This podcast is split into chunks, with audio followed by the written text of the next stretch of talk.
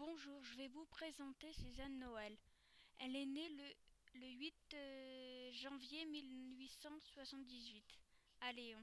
Elle est décédée le 31 janvier 1854 à 76 ans à Paris. Sa profession est médecin.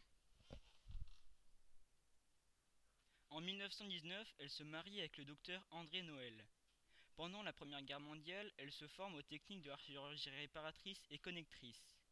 Elle a eu une fille unique qui est morte en 1922 des suites de la grippe espagnole. Deux ans plus tard, en 1924, son mari se suicide. Pendant la Seconde Guerre mondiale, 1939-1945, elle modifie les visages des résistants et des juifs recherchés par la Gestapo pour pas qu'ils se fassent reconnaître.